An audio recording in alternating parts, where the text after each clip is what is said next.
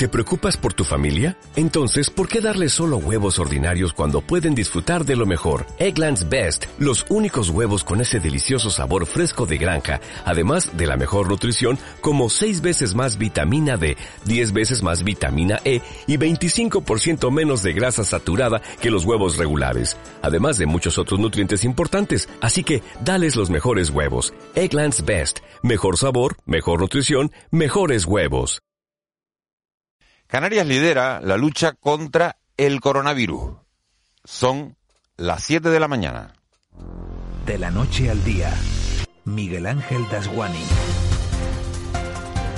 ¿Qué tal? Muy buenos días. Llevamos ya media hora de programa en un día en el que dos millones de canarios no solo hemos conseguido salir airosos del temido martes 13, del que nos sobreponemos en este 14 de octubre de 2020, sino que hemos aprobado además con nota el primer examen del otoño.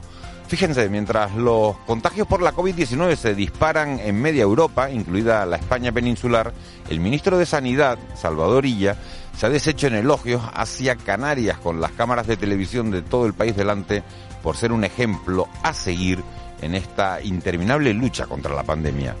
Illa dice que en estas islas se están haciendo, se está haciendo un magnífico trabajo. De 50 por 100.000 hay que hay que tener este horizonte. Y las comunidades autónomas son las responsables de tomar aquel conjunto de medidas para eh, elevar las incidencias acumuladas, estos índices, como están haciendo muchas de ellas. Estamos viendo Comunidad Autónoma de Canarias que está haciendo un magnífico trabajo y está en una incidencia acumulada, damos hoy me parece que es de 80, 87,26 casos por 100 habitantes, porque ha tomado medidas. Hace unos, unos días estaban incidencias mucho más altas. Oyendo al ministro de Sanidad cuesta pensar que forme parte del mismo gobierno que José Luis Escribá, el maestro lanzador de bolis, que más debiera usarlos para ir apuntando el número de migrantes que llegan a nuestras costas y buscarles así un sitio donde dormir que para estrellarlos contra una mesa porque la situación a lo mejor le supera. La generosidad de ella con Canarias poco tiene que ver con la tensión que se sigue respirando entre el gobierno de España y Madrid, que considera la declaración del estado de alarma en la comunidad como una estrategia de aniquilación política. Si los expertos sanitarios nos siguen informando con datos favorables sobre la evolución de la COVID, cada día volveremos a solicitar al Gobierno que anule el estado de alarma con el que pretende aniquilar nuestra autonomía. Isabel Díaz Ayuso, la presidenta de la comunidad, dice que mejoran las cifras y el gobierno de Sánchez atribuye ese descenso a que Ayuso y su gabinete han sido muy espabilados reduciendo la realización de test. Y a menos test, dice el gabinete de Sánchez, pues menos contagios. Vayan ustedes a saber si aquí en Madrid fue antes el huevo o la gallina. Y en medio de esa guerra de números, los madrileños sin apenas salir de casa y el resto del mundo, incluidos los canarios que tienen hijos estudiando allí, sin poder pisar la capital de España. Para ir tranquilos por la vida en estos tiempos del COVID, nada como quedarse a dormir en el apartotel Los Olivos, en el sur de Tenerife, porque es el primer complejo de este archipiélago que hace test voluntarios de antígenos a todos sus huéspedes sin cobrarles un solo euro. Los clientes encantados y para el director del complejo, José Enrique Durán, pues, ¿por qué no decirlo? Toda una tranquilidad. Hemos disfrutado mucho de Tenerife y nos sorprende que un hotel nos pueda hacer el test. Esto nos hace sentir realmente seguros. Se llevan un documento mediante el cual ellos acreditan que, oye, han estado de vacaciones en tal sitio, en, tal isla, en tal país y vienen con, con, su test positivo, con su test negativo, perdón, como que no, no, no tienen ningún tipo de problema ni, ni están contagiados. Tan importantes nos parecen los test y tanto los hemos pedido que la moción presentada en el Senado para hacerlos en aeropuertos y establecer de paso corredores seguros recibía ayer el visto bueno de la Cámara Alta. Paloma Hernández del PSOE, Acer Antona del Partido Popular, Fernando Clavijo de Coalición Canaria y Fabián Chinea de la agrupación socialista Gomera se olvidaron de las siglas para demostrar que cuando nos jugamos la vida somos capaces de darnos la mano. Esa mano tendida es la misma que reclamó ayer Ángel Víctor Torres en el Parlamento de Canarias. El presidente anunció visiblemente contento que los presupuestos canarios de 2021 están garantizados. Detalló algunas partidas que se van a incluir en esas cuentas y pidió a la oposición madurez para apoyarlas.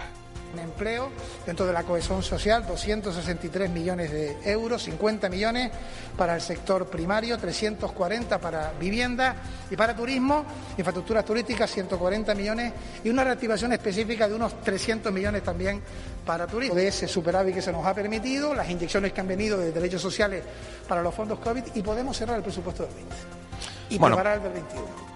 Bueno, pues en un gobierno de, pacto, como es este de las Flores, el presidente da el titular, ese de que habrá cuentas en 2021, y el vicepresidente, que además es consejero de Hacienda, explica de dónde sale el dinero. Román Rodríguez dijo con una sonrisa muy parecida a la de Ángel Víctor Torres que no habrá que recurrir a deuda para poder cuadrar las cuentas. Yo voy a proponer no a la deuda en el año 21. Creo que hay condiciones para, si utilizamos las transferencias del Estado, los fondos europeos, si utilizamos nuestros propios superávit, no vamos a recurrir a la deuda del año 21. Con los piropos de Salvadorilla, los presupuestos de 2021 encaminados y la tranquilidad que da no tener que endeudarnos, el martes 13 parecía casi casi desde media tarde, este miércoles 14 que acabamos de estrenar y en el que muchos de ustedes van a poder trabajar desde casa si lo han pactado con su empresa porque ya empiezan a entrar en vigor las leyes diseñadas para esta nueva normalidad. El martes 13 no tembló tampoco la tierra más de la cuenta en La Palma y en Fuerteventura se ha podido recuperar, convertida ahora en sede de la Filmoteca Canaria, la Casa de los Coroneles. Por cierto que allí podríamos visionar en unos años cintas de todas esas pateras que siguen llegando a Canarias con migrantes que cumplen su sueño de llegar al primer mundo. Adultos y niños que llaman a casa nada más pisar tierra, no para decir que están en Europa, sino para decirle a sus madres que han llegado vivos. No podremos ver, sin embargo, y por más que nos duela, imágenes de los que nunca llegaron y en los que casi nunca reparamos, hasta que viene una mujer como Elena Maleno, una activista, y nos dice aquí, en casa, que hay 700 personas que no han hecho la llamada y a las que seguramente se ha tragado el mar. 700 migrantes que no han podido, como decimos, llamar a casa para decir que llegaron. Y 700 madres que se ahogan vivas en un océano de silencio.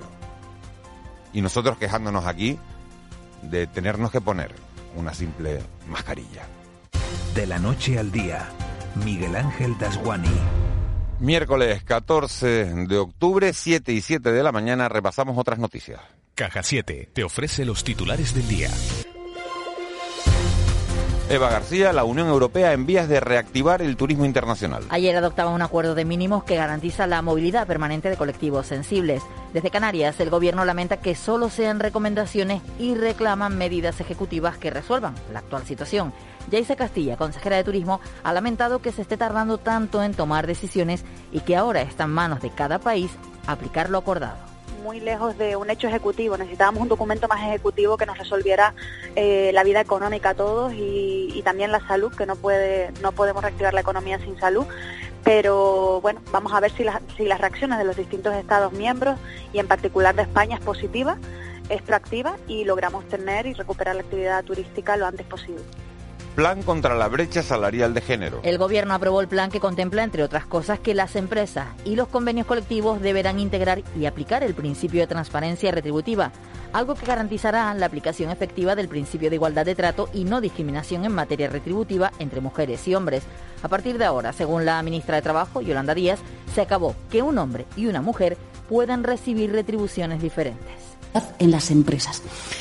Dicho muy rápidamente, a partir de hoy se acabó que un hombre y una mujer en nuestro país, en nuestras empresas, puedan percibir en monumentos retribuciones diferentes. Esto es lo que propician estas normas que hoy eh, publicamos. Se acabó.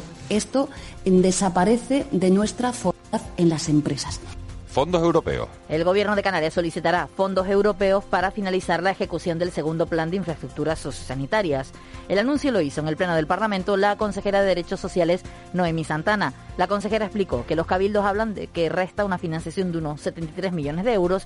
Santana ha señalado que esta inversión vendría a paliar el déficit de plazas que sufre el archipiélago. El plan está aproximadamente a la mitad y eh, que lo que nos apuntan eh, las administraciones que, que lo llevan a cabo, que son los cabildos insulares, es que les eh, faltarían en torno a unos 71 millones de euros para poder finalizarlo. Los jóvenes entre los más afectados por la crisis económica. El Instituto de la Juventud y el Consejo de Juventud de España alertan de que la recuperación económica tras la COVID-19 va a ser más difícil para las personas jóvenes. Esto se debe, según Elena Ruiz, que es presidenta del Consejo de la Juventud de España, a la vulnerabilidad que tienen los jóvenes en, el acceso laboral. Además, ha asegurado que si queremos que nuestro país y sistema sean sostenibles, debemos cuidar a los jóvenes.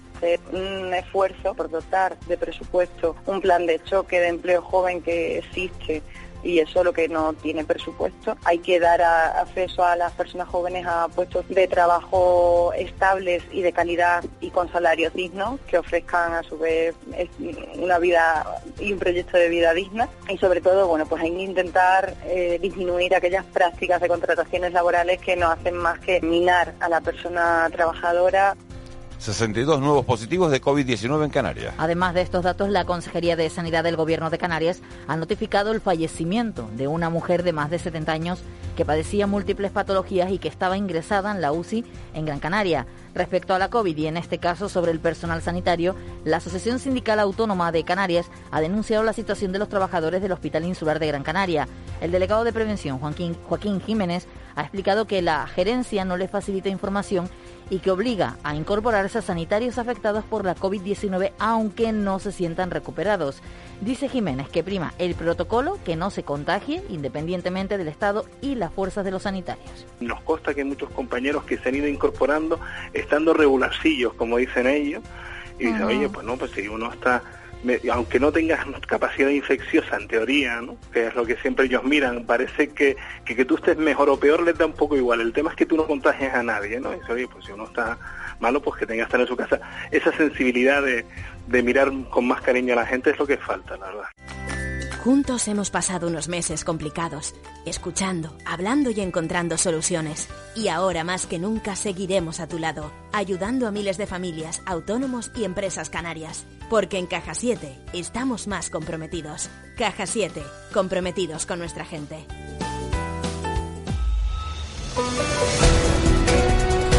7 y 11 de la mañana, estamos a miércoles, pero empezamos ya a mirar a la próxima jornada de fútbol en la segunda división. Simón Abreu, buenos días. Hola, buenos días. El Club Deportivo Tenerife y la Unión Deportiva Las Palmas eh, trabajan ya pensando en la jornada 6 de la segunda división.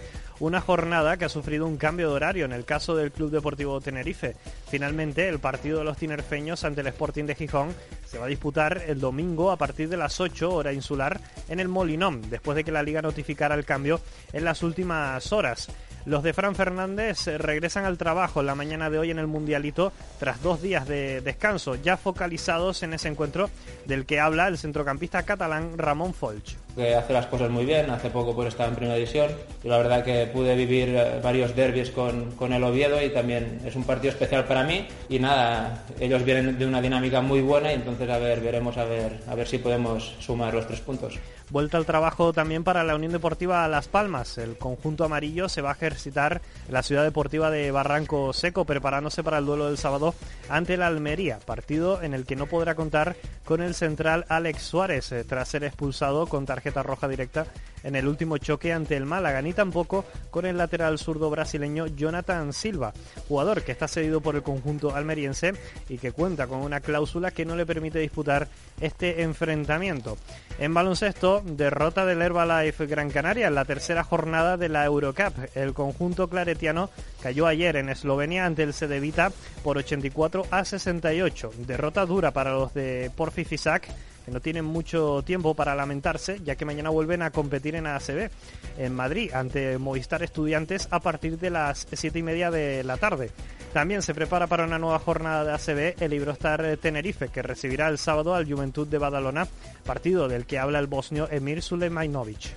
están también en buena, buena dinámica, llegan de ganar otro partido también, ahora tienen un partido en Eurocup, pero creo que tienen un muy buen equipo con mucha experiencia y también mucho talento, así que tendremos que estar muy concentrados. El partido el sábado a las 8 menos cuarto en el Santiago Martín.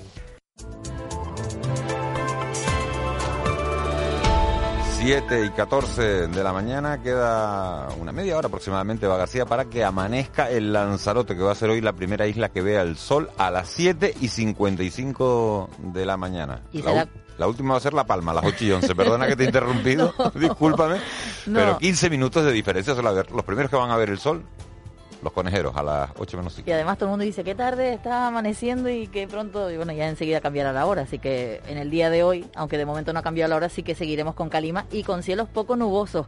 Se esperan calimas y vientos flojos a moderados y un posible descenso de las temperaturas. Pero bueno, eso no evitará, en todo caso, que se mantenga en torno a los 30 grados en varias zonas, según la Agencia Estatal de Meteorología, que habla de mínimas en las dos capitales del archipiélago de 21 grados y de máximas de 27 grados. En el caso de Santa Cruz de Tenerife y de 26 en Las Palmas de Gran Canaria, de acuerdo al pronóstico que anuncia vientos del nordeste flojo a moderado. En las aguas de Canarias se prevén vientos variables de fuerza entre 1 y 6, marejada, fuerte marejada y mar de fondo del norte de 1 a 2 metros.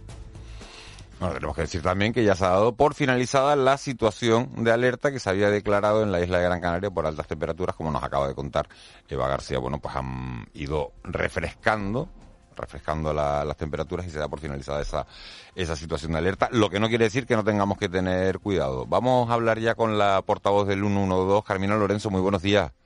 Hola, buenos días. Eh, ¿Qué ha sucedido en las últimas horas? Por un lado, tenemos que destacar el fallecimiento de un varón de 69 años tras caerse por una ladera de unos 20 metros de altura aproximadamente en la Gran Canaria 602, en el municipio de San Bartolomé de Tirajana. Los bomberos rescataron al fallecido y el personal del SUB intentó estabilizarlo, pero finalmente falleció en un centro hospitalario. A ello hay que añadir también la llegada durante la noche de tres embarcaciones a la isla de Gran Canaria con 45 migrantes a bordo. Todo ello han sido asistidos por el personal sanitario del Servicio de Urgencias Canarias de Cruz Roja sin que haya sido necesario realizar ningún traslado en centro hospitalario. Carmina Lorenzo, muchísimas gracias, buen día. Gracias a ustedes, buenos días. El Contrapunto. Ángeles Arencibia y Juan Manuel Betencur.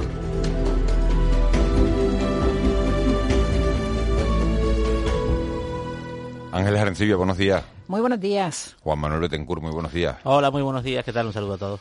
Preocupantes la- las portadas de los periódicos hoy. A nivel nacional, bronca con la renovación del Consejo General del Poder Judicial y en, y en Canarias el Senado que respalda que se hagan test en los aeropuertos. Pero bueno, nos encontramos con titulares como el del periódico La Provincia que dice que van a llegar 440.000 peninsulares este invierno sin, sin hacerse los test y el del Canarias 7 que dice que las patronales turísticas critican la inacción del gobierno de España. ¿Con qué nos quedamos de todo eso? Confusión, ¿no? Vamos a ver, sobre la cuestión de los desplazamientos en, en territorio español, eh, tiene- es una variable más de carácter sanitario, es decir, mm, nos preocupa el turismo peninsular, es un mercado importante para Canarias, pero mm, resulta complicado discriminar entre un viajero que viene de Madrid, si es un canario que trabaja en Madrid, si es un estudiante canario o si es un turista, ¿no? Respecto a los corredores seguros, el planteamiento que realizó ayer el, bueno un consejo de ministros informal de, ministros y secretarios de estado de, exteriores había ahí un poco un poco de todo. Bueno lanza un, poco un mensaje que, es correcto no conceptualmente no regiones verdes regiones naranjas regiones rojas no para un poco definir si se sentés no se claro pero, pero el listón que sitúa es tan exigente que para estar verde, vamos, es que no hay ninguna en Europa ahora mismo, ¿no? Y Canarias, que ahora mismo es de las mejores, porque está bajando sus datos mientras eh, las principales regiones europeas eh, los están subiendo, claro, estaría en naranja. Mm, ¿Por qué? Porque la exigencia del verde es 25 casos por 100.000 habitantes en dos semanas. Estamos contentos porque tenemos 40 en una semana, eh, y es un buen dato, insisto. Claro, ese listón casi nos lleva a un, a- a un esquema en el cual el, el test será necesario, pero al mismo tiempo no se arbitra el mecanismo para hacer los test. Pero el Reino Unido pedía 20, ¿no? Hace, hace no mucho. Cosa que, ya no, 20. cosa que ya no tiene. Sí. eh, Se lo pedirán no, a sí eh, mismos entonces, ¿no? Eh, no, hablando del tema de los, de los peninsulares, que es una, una cuestión que han destacado pues eh, desde el gobierno de Canarias y también de, de- de las empresas, ¿no? Es que es una incongruencia, o sea, si nosotros eh, queremos controlar que no haya eh, transmisión en, en- relacionadas con las visitas de, de turistas internacionales, pues Lo mismo puede ocurrir con, con personas que vengan de la península, que vayan y vengan, ¿no? Pasa que eso es difícil aplicarlo solo a Claro, es muy Canarias, complicado porque de lo que se trata, porque, claro, de lo que un vuelo, un vuelo Madrid-La Coruña lo aplicarás el mismo principio. Un vuelo Claro, Madrid-Sevilla, un sí. tren Madrid-Sevilla. Es, com- es complicado. El, mo- el movimiento interior, eh, yo no conozco, no lo conozco, ¿eh? Lo conozco que ningún Estado europeo haya arbitrado medidas de test para la circulación interna de sus ciudadanos. ¿eh? Juanma, de lo que se trata, eh, y para mí es la, la expresión más, más, más clara que, he escuchado en todo este tiempo, que lo dijo un virólogo hace, pues no sé, hace un mes, un mes y medio, es de no comprar boletos. Esto es una lotería y de lo que se trata es de comprar el menor número de boletos posible, ¿no? O sea, yo eh, ya sé eh, cuáles, en qué condiciones me pongo en riesgo y en qué condiciones no. Tengo mu- muchísimos indicios, ¿no? Y esto es lo mismo, o sea, se trata de no comprar boletos y el hecho de que los peninsulares, peninsulares o canarios o quien sea, ¿no? Quien se mueva entre la península y, y Canarias, claro, es que estamos hablando de, del mismo país, pero estamos hablando de dos territorios eh, separados eh, de forma drástica por el mar. O sea, que deberían tener quizás una- un, un tratamiento diferente al que tienen eh, otros territorios que están en el mismo continente y que la gente se desplaza en coche o con otros medios terrestres y que, y que el control es mucho más complicado, ¿no? Yo creo que aquí sí es posible, Eso ¿no? lo que está diciendo da, da- la razón, dice que hay más razones para tomar medidas excepcionales en Salamanca que en Canarias. Lo que estás diciendo... Hay, hay más porque- razones. claro, bueno, porque- en la ¿por península se están tomando, mal? Juan, eh, Juanma, en, en la península se están tomando medidas, o sea, se están confinando ciudades, se están confinando perimetralmente poblaciones, porque la situación es esa. Aquí estamos hablando de otra cosa, estamos hablando de que nosotros tenemos muy buenas condiciones y que queremos preservarlas. ¿Y de cómo manera- recuperamos nuestra economía? Porque si no, no hablaríamos de té. ¿Repite? Que- y, y cómo recuperamos nuestra economía? Porque si no, no, No, hablaríamos tanto de recuperamos, claro. el- el- es que la cuestión es salud y economía, pero primero mantener la salud y mejorarla. Por cierto que, que de AENA se pusieron ayer en contacto con nosotros para decirnos que ellos no es que no hayan cedido espacio en los aeropuertos eh, para hacer los test, sino que no han recibido ninguna, no habían recibido hasta ayer por la mañana ninguna, ninguna comunicación de solicitando que se pudieran, que se dieran un espacio. En cualquier caso dicen en AENA que no son ellos los que tienen que autorizar que se hagan test en los aeropuertos, sino que hay que dirigir esa petición al ministerio correspondiente, que es el Ministerio de Sanidad, y que ellos atenderán lo que les diga el, Ministerio de, de Sanidad. Es que esto se mueve en dos planos, ¿no? Está el plano de lo que se debate en los medios de comunicación, de lo que se anuncia en los medios de comunicación, de lo que de lo que se, se pide, se cuestiona, las empresas lo que quieren, en los gobiernos lo que algunos algunos dirigentes políticos lo que anuncian, anuncian reuniones, anuncian decisiones que después no se, no se llegan a cumplir. Decía esta mañana Bueno, las reuniones se producen, Ángeles, lo que, y después, son las y después la otra, no, y la otra fase, la otra, el otro plano es el plano, es la realidad. O sea, AENA dice, oiga, es que no me- es que nadie me lo ha, me lo ha pedido, ¿no? Decía esta mañana, escuchaba esta Sí, sí, mañana sí.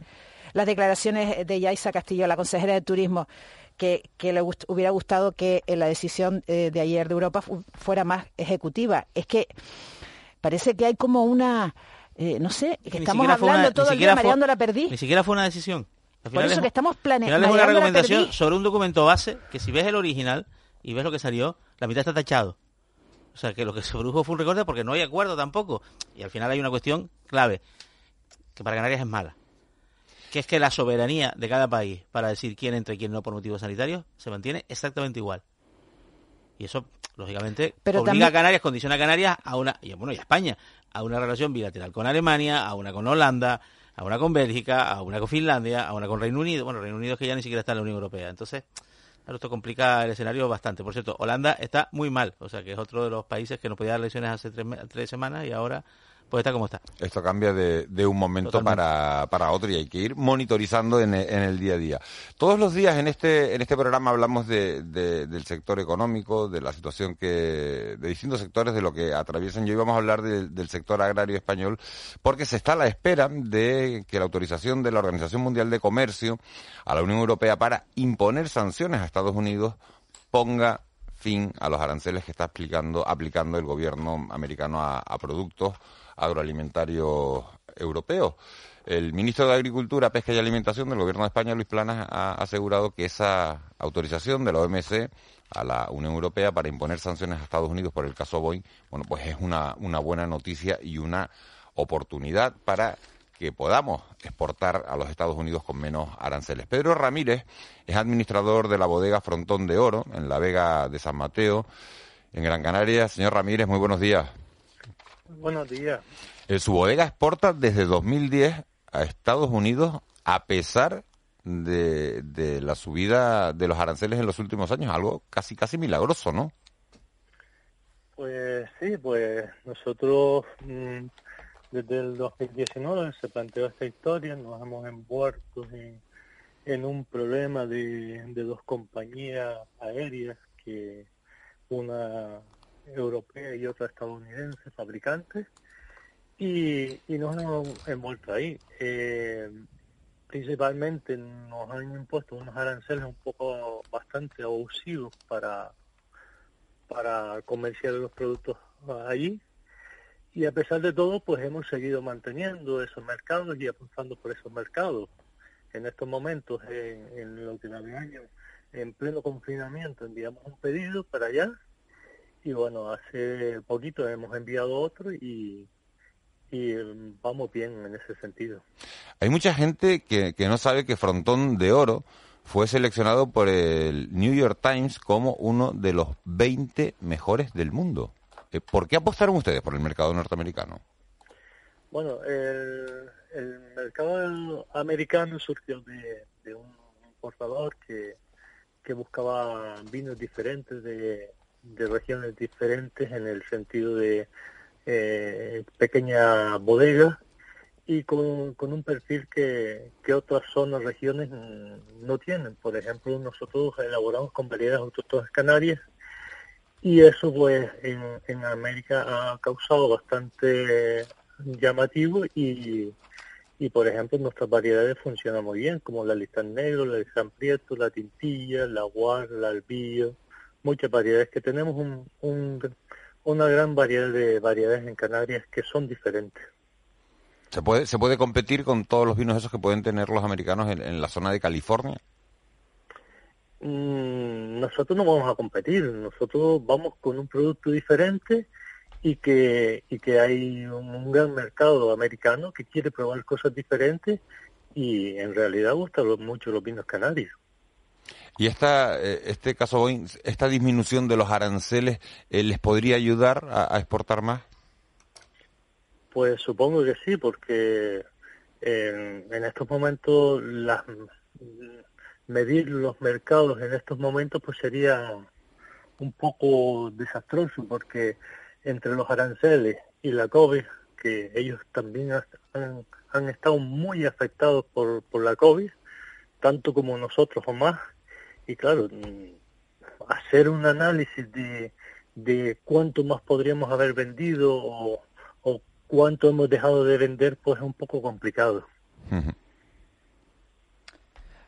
Ángeles. Sí, eh, buenos días, señor Ramírez. En, en, el, en el, año pasado eh, se supo que Estados Unidos imponía un, un arancel del 25% a los vinos por el, el, asunto este de las ayudas de España y otros países eh, a la compañía Airbus a lo que usted se ha referido. Entonces, eh, había 16 bodegas que vendían, 16 bodegas canarias que vendían a Estados Unidos. Mm, ¿Qué ha pasado eh, en este lapso con esas 16 bodegas? ¿Han seguido exportando todas, como es el caso de la suya, o, o ha habido bajas? Bueno, eh, a ver, yo lo que tengo, yo controlo solo un pequeño grupo que somos somos cinco bodegas y, y, que yo sepa, pues todos han seguido exportando. Eh, algunos más, algunos menos, pero creo que nadie ha dejado de, de, exportar. Eso es lo que yo controlo. Dice que hay 16, pero en estos uh -huh. momentos yo el resto no las conozco. O sea que la subida del arancel realmente no les afectó tanto. Bueno, supongo que nos ha afectado porque ya nos, nuestros vinos de por sí no son vinos de, de unas regiones que son muy económicas, que son grandes extensiones. Nuestra viticultura son pequeñas pequeñas parcelas. Eh, todas las vendimias las hacemos, la mayoría todos a mano. Y eso en Canarias pues implica mucho el, los costes en la mano de obra, en elaborar y en, y en recolectar.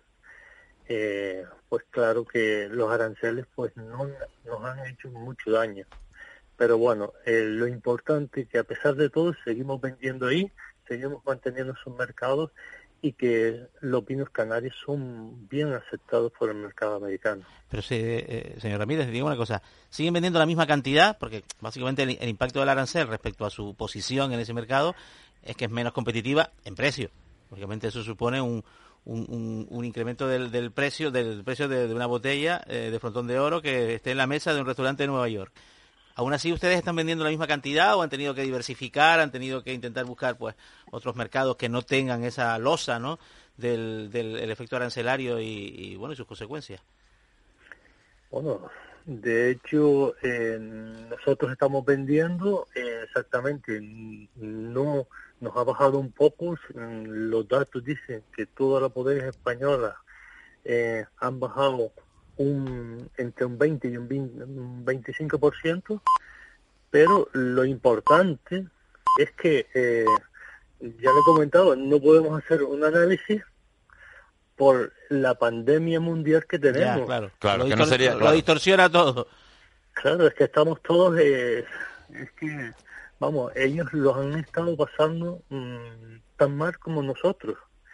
Y claro, eh, en estos mm, tiempos atrás pues hemos visto que, que hemos estado creciendo, pero claro, entre los aranceles y la pandemia pues un poco los análisis es un poco complicado hacerlo. ¿Dónde, dónde va el excedente de producción si, si es que lo tienen ahora mismo en, bueno, en este contexto tan complicado que se junta una cosa con otra?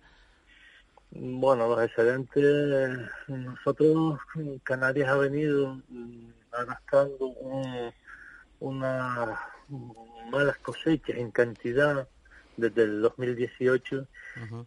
pero eh, me imagino que cada bodega pues en algún lado o, o lo tendrá en su bodega o, o habrá limpiado, pero el, pero el tema es, nosotros por ejemplo, la bodega mm, está limpia un poco.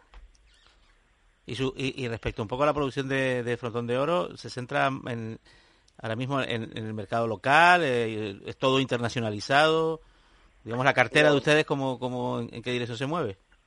Nosotros más bien pues se mueve en pedidos en, en, en Gran Canaria, Estados Unidos se va el 30%, uh -huh, luego uh -huh. hay pedidos eh, esporádicos a, a, Península y a algunos sitios, pero muy poquitos, pero cuando, casi todos en el mercado local. Cuando la anterior subida, cuando la subida de aranceles del año pasado, una de las cosas que los bodegueros temían era que eh, otras otros países, eh, bodegas de otros países que no sufrían esta subida de aranceles, les quitaran el mercado. Por lo que usted cuenta, esto no ha ocurrido. No, porque, a ver, es muy difícil. Nosotros vender en un país, vender en otro, mmm, no se hace de la noche al día, es un trabajo de muchos años. Y, y no puedes decir, ah, dejo de vender al mercado americano y, y me voy a cualquier país de Europa. No, eh, las cosas eh, se hacen de una manera. Hay que trabajar mucho los mercados, hacer muchas promociones, hacer diversas diversas acciones y eso es lo que se ha hecho en Estados Unidos. Eh, es muy difícil que, que salgas de ese mercado, excepto que, que hayan condiciones bastante estrictas y bastante rígidas en ese sentido. Señor Pero no podemos vender a un mercado a otro. Señor Ramírez, una curiosidad, ¿cuántas botellas colocan ustedes cada año en Estados Unidos, antes de la crisis y ahora? Pues nosotros estamos colocando un, entre 25.000 y 30.000 botellas para allá. Eso era Pero... an antes de antes de la pandemia. Antes de la pandemia. Que es más o menos el 30% de la producción, pues estamos hablando de 100.000 botellas de su bodega, ¿eh? Sí, bueno, estamos, estamos. en 70, 80, uh -huh. 90.000 botellas. Uh -huh. De un vino reconocido y premiado, hay que darle las felicidades. Bueno, eh, nosotros hemos venido trabajando en ese mercado y bueno, hemos sido eh, elegidos por el New York Times en dos ocasiones, en el 2012 y, uh, y el año pasado repetimos también y bueno, otros vinos también han sido por el, el rosado por el, también reconocido como uno de los mejores vinos de otoño por el New York Observer y, y bueno, digamos que, que tenemos buena aceptación ahí. Señor Ramírez, que sigan los éxitos en, en, Estados Unidos, que pueda seguir colocando esa, esa cantidad de, de vino, que se retomen los tiempos de antes de, la pandemia y que bueno y que esta eliminación de aranceles o esta eh, presumible eh, reducción de los aranceles en Estados Unidos les permitan seguir exportándose allá y colocando un vino canario de calidad, frontón de oro, en este caso de la, de la Vega de San Mateo en, en Estados Unidos. Muchísimas gracias por haber estado con nosotros en De la Noche al Día. Muchas gracias. Y solo esperemos llegar a un buen acuerdo, que ambos países tengan un buen acuerdo y e imaginamos que los aranceles no se van a quitar, que cada país fijará unos aranceles, pero que son justos para que ambas partes podamos continuar trabajando. Vamos a ver, estaremos muy pendientes. Gracias, señor Ramírez. Muchas gracias a todos. Bueno, 7 y 34 de la mañana hemos conocido la situación de una empresa canaria que coloca 25.000, 30.000 botellas cada año en el mercado norteamericano. Y ahora vamos a hablar de, de, otro sector a los que, al que no le está yendo nada bien desde que se decretara el estado de alarma en nuestro país. La falta de turistas extranjeros está ahogando asfixiando al sector del alquiler de coches en España. La fuerte caída de la llegada de turistas extranjeros a España ha provocado, fíjense, una caída aproximada en la facturación nacional. Hablamos de datos en toda España ahora mismo, cercana al 80% en este 2020. Son cálculos de la, de la patronal. Y Canarias es una de las comunidades más perjudicadas en este, en este retroceso. Luis Durango es gerente de APECA, la Asociación Profesional de las Empresas de, Coches de Alquiler. Señor Durango, muy buenos días. Buenos días. ¿Qué, porcentaje de, de, la actividad de los rentacar está vinculado al sector turístico? ¿Qué porcentaje? Pues entre un 90 y un 95%. 90-95%. Sí. Exceptuando los que se dedican al alquiler de vehículos industriales, que también eh, tienen vehículos de turismo, o sea, para todo tipo de particulares y clientes. El, resto se puede decir que, que va dedicado exclusivamente al turismo. Están los clientes que vengan de, de las islas, pero vamos, eso es una cantidad menor, ¿no? Pero eh, fundamental el turismo. 90-95% está enfocado al turismo. Hablaba yo de una, de una caída de, de ingresos a nivel nacional del 80% de las cifras en Canarias. Para cifras en Canarias estaban calculadas eh, que la reducción de facturación se iba a facturar como 700 millones menos este año.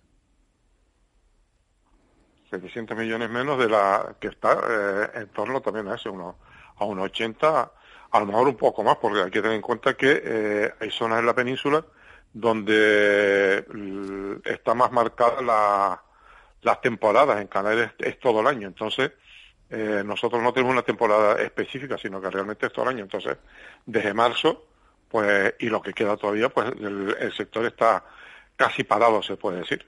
Están funcionando a lo mejor más las empresas, algunas empresas que están en aeropuertos y el resto de las empresas que están fuera de aeropuertos, que están en zonas turísticas y eso, pues claro, si no hay turismo, pues las empresas están, están cerradas. Señor Durango, ¿qué flota? ¿Cuántos coches de alquiler podía haber en Canarias antes del 14 de marzo? De 2020 y cuántos eh, hay ahora? Bueno, antes de, la pandemia, porque más son datos que nos facilitó tráfico, pues por esa fecha más o menos, estamos hablando de unos 88.000 coches. Había la verdad que había un, un, año anterior, el año anterior o dos años antes estamos sobre 90.000 y, y los últimos datos que nos dieron fueron de 88.000 coches aproximadamente. Eh, ahora mismo, pues teniendo en cuenta las multinacionales que los coches han devuelto coches a, a fábrica y las ventas que se han hecho, pues calculamos que estamos en torno entre 45 y 50 mil coches, era lo que queda ahora mismo. O sea, que la, mitad, estamos hablando de, Más o menos la mitad. Realmente estoy esperando que yo le pedí la semana pasada a tráfico a ver si me podía facilitar los tráficos de los vehículos que, que estaban a, esta fecha dados de alta en, aquí en la jefatura de tráfico pero no, no me lo han dado todavía, pero vamos, calculamos que están por ahí porque todas las empresas han estado vendiendo coches de, de alguna manera incluso haciéndole la competencia a los concesionarios, ¿no? Ah, esa, era la pregunta que le iba a hacer, como su, su relación con los concesionarios de coches, porque hasta ahora seguro que han sido ustedes de, de los mejores clientes de los concesionarios porque han comprado, no, no eres un particular que vas a comprar un coche cada ocho, cada diez años, sino, bueno, que ustedes imagino que compran coches eh, eh, en un gran volumen y ahora, en este momento, que necesitan liquidez, ponen en el mercado, me acaba de decir, en un año 40.000 coches en un mercado de segunda mano, 40.000 coches que suelen estar bastante nuevos, porque los coches de alquiler suelen estar bastante bastante nuevos. ¿No han adulterado ustedes el mercado con tanta venta de coches de segunda mano? hay que tener en cuenta que eh, las grandes empresas tienen la facilidad de poder exportar los vehículos. Entonces tienen mercados fuera de, de Canarias, incluso de España, y colocan sus coches en, en otros países europeos, Europa del Este, África, Sudamérica, etcétera. O sea, tienen unos mercados donde sacar esos coches, ¿no? Y el resto lo hace a través de, de, de sus propios eh, eh, tiendas, vamos a decir, de establecimientos de educación de segunda mano. Muchas de las em, grandes empresas son también concesionarios de vehículos, o sea, que todo queda, eh, queda en casa, como quien dice, ¿no? Pero bueno, eh, que somos los grandes compradores, eh, el rentacar en Canarias supone casi un 30% de las ventas de, de, vehículos. Y para los concesionarios, pues bueno, pues el, es quizá el, el, mercado más importante. En la crisis anterior, como no afectó al turismo, pues el, el sector de rentacar fue el que ayudó, de alguna manera, a que los concesionarios pues pudiesen seguir manteniendo una actividad fluida por las ventas que estaban haciendo los coches de alquiler. Que ten en cuenta que el coche de alquiler tiene una vida establecida por un reglamento y por lo tanto hay que estar cambiando, eh, la, renovando la flota cada X tiempo, ¿no? Entonces, pues, bueno, las grandes marcas renuevan cada un año, seis meses, año y medio, y hay otros pues están tres años, tres años y medio, cuatro años, y siempre, pues coño, cada vez que vas comprando coches, pues estás adquiriendo la última tecnología que se está fabricando. ¿no? Ah, Hablaba usted de unas pérdidas de 700 millones de euros con respecto al año anterior. ¿Y en destrucción de empleo, señor Durango? Bueno, en destrucción de empleo, la verdad es que mm, lo que sí sé es que eh, la mayoría eh, los han, tenido, los empleados los han puesto en ERTE. O sea, no, yo no tengo eh, que hayan despedido por encuestas que hemos hecho son muy pocos. O sea, a lo mejor no hay mmm, media docena de empresas a lo mejor que han, han tenido que despedir empleados pero la gran mayoría y los ha puesto en ERTE. Porque después hay muchas empresas, sobre todo las empresas pequeñas, son empresas de ámbito familiar. Entonces ahí no tienen ese problema de empleados o suele ser padre, hijo, familiar, o sea, grupo familiar que trabaja en la empresa. Entonces, bueno, la mayoría sí que los tiene en ERTE y bueno, como la prórroga de los ERTE, pues siguen teniendo en ERTE los, los que no necesitan, desde luego. Señor Durango, lo que ocurre es que para ustedes eh, es un modelo de negocio pues sin alternativa, ¿no? Vamos a decir que bueno, la situación del sector hotelero es terrible, no eso nadie lo niega. Ah. Pero bueno, la, la, la, opción de la demanda interna, dado que bueno, que los canarios, pues, los que se podían permitir viajar, pues tampoco viajan ahora por las circunstancias, pues bueno, pues sirve un poco para intentar pues, pues afrontar un desafío gigantesco. Pero claro, para ustedes, mm, la demanda interna poco les va a ayudar, ¿no? El propietario de un automóvil en, en, Canarias no va a decir, bueno, pues voy a alquilar uno para este fin de semana. O igual sí, ¿no? Le, le pregunto. A, nivel a nivel isla, vamos a decirlo así, pues sí, hay, hay gente que antes también lo hacía, dependiendo ahora de la situación, pero eh, había familias, vamos a decirlo así, que los fines de semana, pues a lo no, no usaban coche, pero los fines de semana o alquilaban el coche para el fin de semana, irse de paseo, lo que sea. Es verdad que ahora mismo, bueno, pues el, el, que se mueva, si se mueve en grupo familiar, pues mete el coche en el barco, en el ferry y se traslada de una isla a otra. Por trabajo, pues no creo que sean muchos, pero mm, alquilan el coche nosotros no tenemos la posibilidad de, eh, de, que ese vehículo transformarlo en otro tipo de actividad porque es totalmente imposible. No podemos convertirlo en call walking ni, ni nada de eso. Señor Durango, eh, buenos días. Eh, mi pregunta iba en el mismo sentido. Em, esto que le ha preguntado Juan Manuel Betancourt de, de, la posibilidad del que, del que el mercado insular, pues ustedes tengan también un chance, ¿no? Podría tener relación con nuevas formas de movilidad, es decir, eh, con alquileres más cortos, con adaptarse, eh, con el hecho de que a lo mejor ahora ya no, ya la gente, ya la gente joven ya no tiene tanto interés en poseer un coche, sino en utilizarlo. Y en este sentido, pues el, abrir el abanico y que ustedes ofrezcan pues más alternativas, ¿no? De alquileres como, como, como sé que sucede en alguna ciudad europea, ¿no? Alquileres más cortos y más, más prácticos, ¿no? La pregunta es si eso una empresa de Reina lo puede hacer. Yo creo que Sí, sí, sí.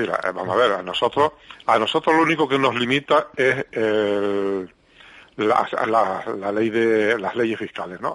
El, el, tema de IG y eso. Entonces hay que pensar que el coche de alquiler, eh, ahora bueno, ahora ya la mayoría de los vehículos por el, los índices de contaminación están exentos del impuesto de matriculación, pero antes el coche de alquiler era el único que no pagaba impuesto de matriculación y por lo tanto no podías tenerlo alquilado eh, X más de X tiempo a una misma persona. Eh, el coche de alquiler, las empresas, como bien dice, eh, se van adaptando, se han adaptado a las grandes empresas y, y se tienen que ir adaptando a las circunstancias. El coche lo podrán alquilar un día, oye, y si, y si y habrá quien tenga necesidad de alquilarlo por hora, pues las empresas tendrán que buscar la forma de adaptarse a ese sistema de alquiler.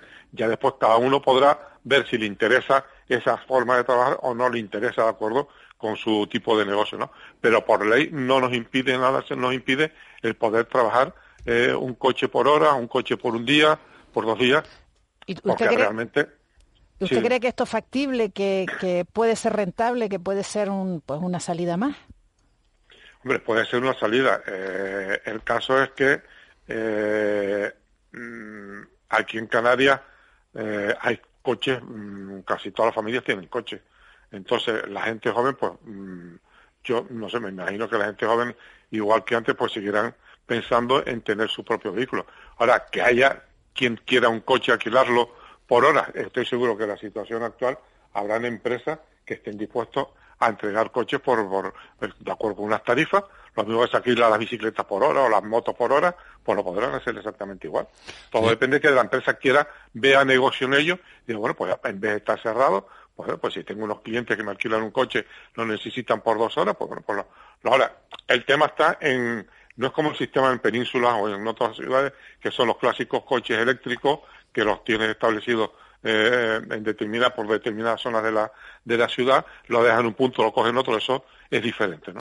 Señor Durán, una última cuestión y, rápidamente, si, si puede ser, ¿qué ayudas le han pedido ustedes a la Administración? ¿Se han encontrado respaldados? No, tengo que decir que no. O sea, nosotros la única ayuda que hemos pedido a la Administración era eh, relacionada con transporte, que nos ampliasen los plazos de la vida de los coches, eh, la pudiesen alargar más allá de los siete años.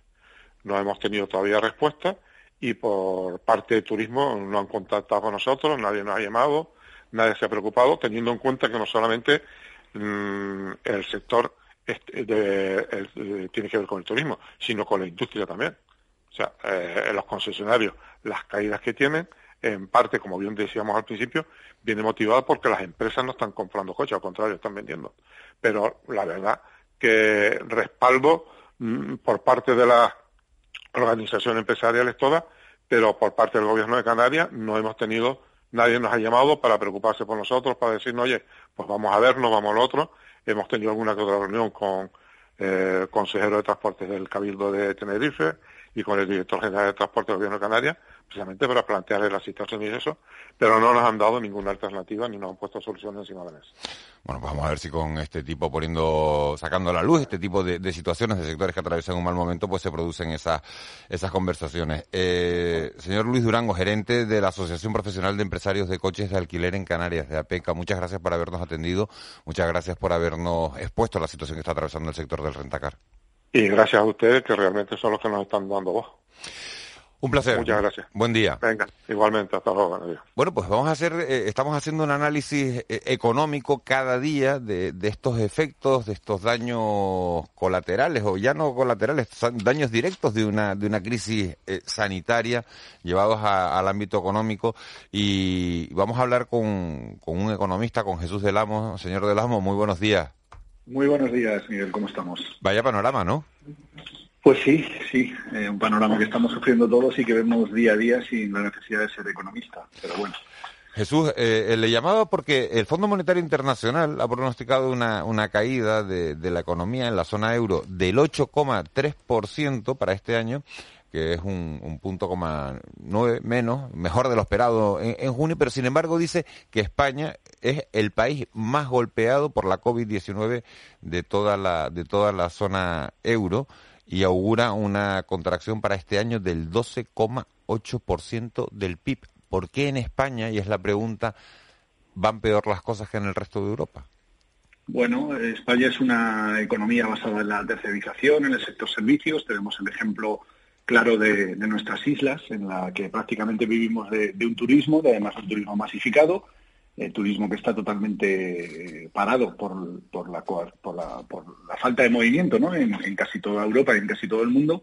Y esta, este modelo de desarrollo que ha funcionado en España muy bien desde los años 60, pues no sirve en un entorno en el cual eh, la movilidad de las personas se ve tan reducida. Eso aparte de otras políticas, tendríamos que ver si aquí entraríamos en una discusión política más que económica, si las medidas que se han tomado en la lucha contra la pandemia han sido las adecuadas o no y nos enfrentamos a una situación pues realmente preocupante, preocupante. Estamos encabezando eh, la destrucción de, Producto Interior a nivel, a nivel de Europa y en, el entorno de los países, eh, eh, digamos, avanzados o de las economías avanzadas es la que peor muestra síntomas de recuperación, ¿no? De momento se han ido renovando los ERTE, se ha recurrido al endeudamiento. ¿Esto va a traer eh, soluciones o para, para que la recuperación económica sea más rápida una vez eh, eh, pase lo peor de, esta pandemia?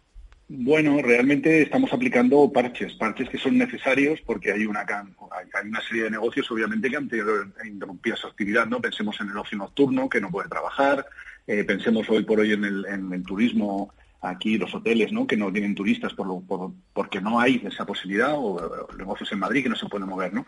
Eh, alguna medida hay que adoptar. Son medidas de contención que tendrán, tienen sus efectos positivos, pero que a largo plazo son insostenibles. No vamos a poder sostener el estar pagándole un ERTE a todo un sector turístico como hay, por ejemplo, en Canarias. ¿no? Entonces, a corto plazo sí que son necesarias.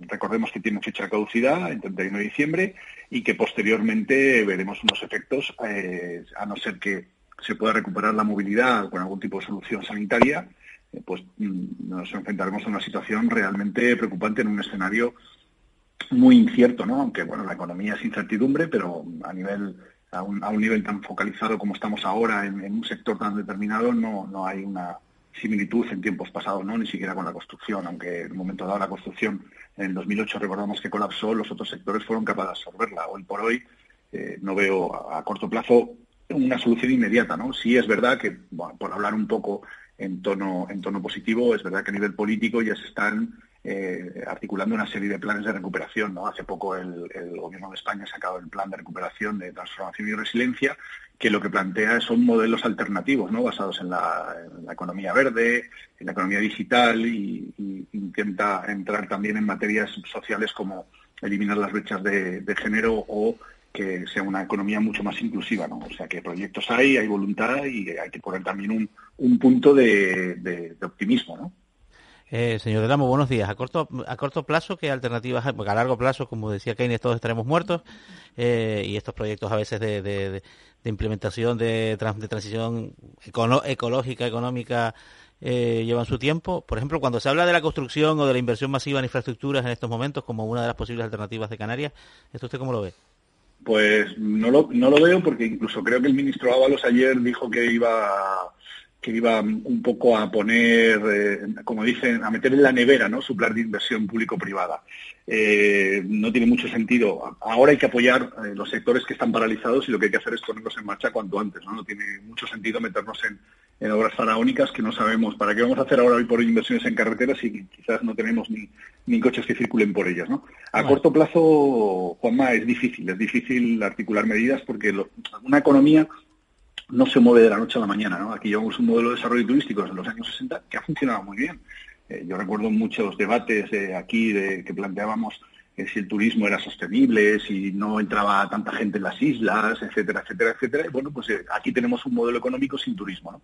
Eh, yo he oído también alguna llamada a la vuelta a la, agricultura, pero es, obviamente que en Canarias no se puede vivir de la agricultura para empezar porque competimos con cultivos intensivos que, vamos, en ningún momento estaríamos en el mercado en ningún, en ningún producto. Obviamente tenemos que seguir desarrollando el modelo turístico, quizás sí cambiando más calidad por cantidad, pero ahí habría que hacer también cambios profundos y apostando quizás en Canarias por el tema de la digitalización, ¿no? atraer eh, talento digital y, gente que pueda venir aquí a desarrollar eh, plataformas, aplicaciones, aprovechando el buen entorno que tenemos en las islas, ¿no? De conectividad, de seguridad, de sanidad, etcétera, etcétera. Se me ocurre así a, corto plazo. ¿eh? ¿eh? buenos días, señor Delamo. Mm, está, estas inversiones por parte de Europa, la, relajación del tema del, del, del superávit, del déficit, todas estas medidas que se han puesto en marcha, el plan que usted ha mencionado, todo esto está fiado a que eh, la situación sanitaria se solucione el año que viene. Si esto no es así, eh, ¿en qué situación nos quedaríamos? Pues la verdad que la situación sería obviamente muy complicada, ¿no? Pero bueno, vamos a confiar en que toda la industria farmacéutica a nivel mundial, cuando está tan focalizada, ¿no? Pues yo qué sé, estamos... Eh, yo creo que cuando tanta gente trabaja a nivel mundial compartiendo conocimiento eh, y, experiencias en un desarrollo, ¿no? Aquí no estamos hablando de una carrera como la antigua Guerra Fría, a ver quién ponía antes un hombre en, la Luna y estaban los rusos y los americanos compitiendo además bajo secreto. Aquí están colaborando todas las empresas eh, a nivel mundial, todos los científicos. Hay una necesidad tan grande que, requiere un esfuerzo conjunto y yo confío que eso dé sus frutos. Eh, si no es así, mm, no sé, quizás habrá, si no hay una solución para la pandemia, tendremos que buscar la solución a la movilidad, quizás con esos test rápidos también de los que hablan, que quizás en el, en el, en el contexto de Canarias podría ser una solución a corto plazo, el poder hacer test de entrada y salida, pero de estos test micro rápidos que tienes la solución como un test de en 15 minutos, eso podría por lo menos activar sectores como podrían ser los de los eventos, los conciertos, el ocio, el turismo, ¿no? Aunque también eso pues tendríamos que ver qué, vertiente tendría a nivel de desigualdad, ¿no?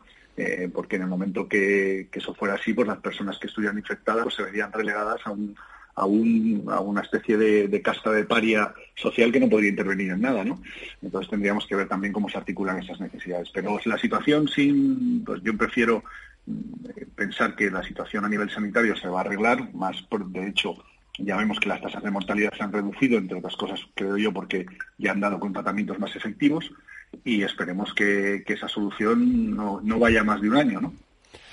Jesús del Amo, economista, muchísimas gracias por haber estado con nosotros, por habernos ampliado la visión de, estas decisiones, bueno, de estas previsiones del Fondo Monetario Internacional y de lo que puede ser nuestra economía, es decir, nuestro futuro en un, en un corto medio plazo. Pues muchas gracias a ustedes y encantado de haber participado. Volveremos a molestarlo a buen, seguro. Gracias, señor del Amo. Cuando quiera, cuando quiera, Miguel. un abrazo y feliz día. Nosotros vamos a conocer ya a esta hora de la mañana, 7 y 56 minutos, 8 menos 4, la situación del tráfico con el agente, con el policía local César Martel en Las Palmas de Gran Canaria. Señor Martel, muy buenos días. Hola, buenos días. ¿Qué tal está la situación? Bueno, tenemos el, tráfico de hora punta, propio de, esta hora de la mañana. Observamos como la entrada a la ciudad por la avenida marítima, sentido, en sentido sur de la ciudad, ofrece ciertas retenciones en lo que es el acceso desde la propia Gran Canaria 31, los túneles de San José, a la propia Avenida Marítima y también en la salida hacia la zona de Juan 23, alguna retención también en el último tramo a la llegada a la rotonda de Belén María. Parte alta de la ciudad, lo que es la Gran Canaria 23, también observamos que tiene ciertas retenciones en los accesos a los túneles de Julio Luengo y también los vehículos procedentes de la Gran Canaria 2, del norte de la isla, en este acceso a los túneles de Julio Luengo. El resto de las vías de la parte media y alta de la ciudad, algunas retenciones en la zona de la Ballena, y tráfico algo más fluido en lo que es la bajada por eh, la avenida Escaleritas hacia Paseo del Chile. El resto de las vías sin incidencias de importancia hasta ahora de la mañana.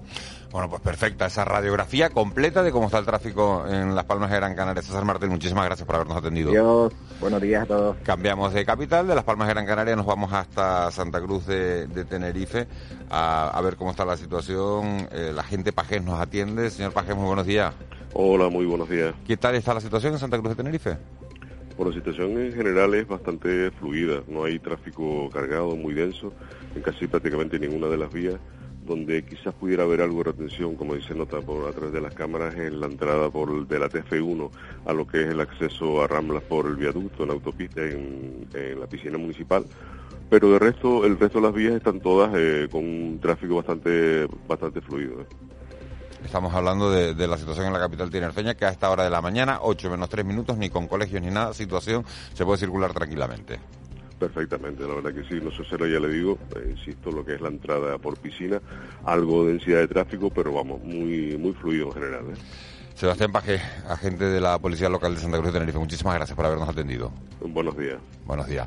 Bueno, esa es la situación en Santa Cruz de Tenerife. Bueno, tráfico fluido en Las Palmas de Gran Canaria, salvo eh, esos pequeños puntos de Julio Luengo, del que nos hablaba eh, César, Martel, y, eh, y, en Santa Cruz y en Santa Cruz de Tenerife, bueno, pues ya lo saben, la situación suele ser complicada en las autopistas, pues estamos viendo eh, por las cámaras, porque también estamos aquí con el ordenador en una especie de sala de control de, de tráfico y vemos que hay retenciones importantes en, la, en la vía de Ronda, que el tráfico es más fluido que otros días en la zona de los rodeos y de San Benito, pero que en Tacoronte y en los Naranjeros vuelve con los conductores a tener que armarse de paciencia. Nosotros estamos a punto de llegar al boletín de las 8 de la mañana, enseguida lo contará Marlene Menezes y justo después, a las 8 y 10, hoy vamos a compartir nuestro tiempo de desayuno con un hombre veterano en la política canaria, un hombre eh, que ha tenido en sus manos eh, la conformación del gobierno de Canarias a pesar de contar con un reducido número de diputados. Hablamos de Casimiro Curbelo, presidente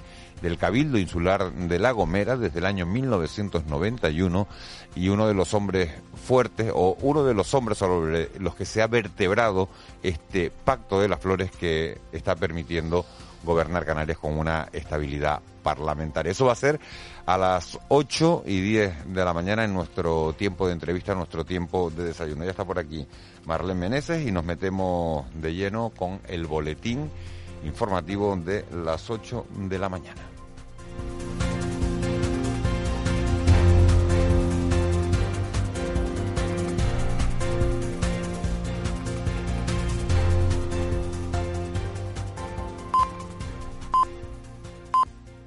¿Te preocupas por tu familia? Entonces, ¿por qué darles solo huevos ordinarios cuando pueden disfrutar de lo mejor? Egglands Best, los únicos huevos con ese delicioso sabor fresco de granja, además de la mejor nutrición, como 6 veces más vitamina D, 10 veces más vitamina E y 25% menos de grasa saturada que los huevos regulares, además de muchos otros nutrientes importantes. Así que, dales los mejores huevos. Egglands Best, mejor sabor, mejor nutrición, mejores huevos.